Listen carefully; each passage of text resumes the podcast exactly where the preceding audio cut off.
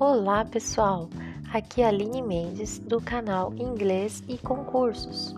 O tema do episódio de hoje é Pegadinhas de Concurso, Parte 2 Sinônimos e Antônimos. Trarei neste episódio o que observei de pegadinhas nas provas de inglês. Resolvendo provas da banca VUNESP, percebi que são muito comuns questões que destacam uma palavra de um trecho do texto e pergunta qual palavra entre as alternativas tem o mesmo significado, ou seja, qual palavra é sinônima à palavra destacada. Algumas questões pedem o sentido oposto, ou seja, o antônimo, mas aparecem muito mais questões pedindo o sentido equivalente. Referente a esses tipos de questões, vamos destacar alguns pontos.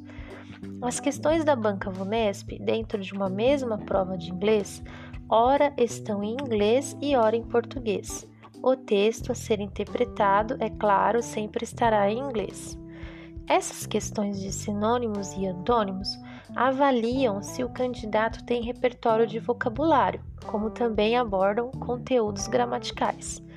Essas questões, quando cobram gramática, referem-se ao uso de pronomes, advérbios, conectivos e tempos verbais.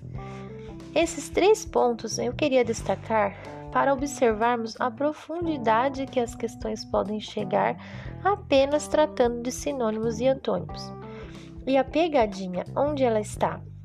A pegadinha é você conseguir captar o que a questão está pedindo, principalmente se o enunciado estiver em inglês, como também ficar atento ao final da questão, que pode aparecer palavras que norteiam todo o enunciado, como por exemplo, exceto, de encontro, ao encontro, correta, incorreta, etc.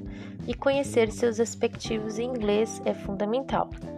Como falei praticamente em todos os episódios deste podcast, a melhor forma de treinar e se dar muito bem na prova é praticar muitas questões da banca VUNESP, revisar diversas vezes, fixando conhecimento. E para o próximo e último episódio desta série, irei contar para vocês a minha experiência com a Unicamp e o quanto recomendo que se empenhem nos estudos para este concurso, porque é uma instituição de renome e reconhecimento.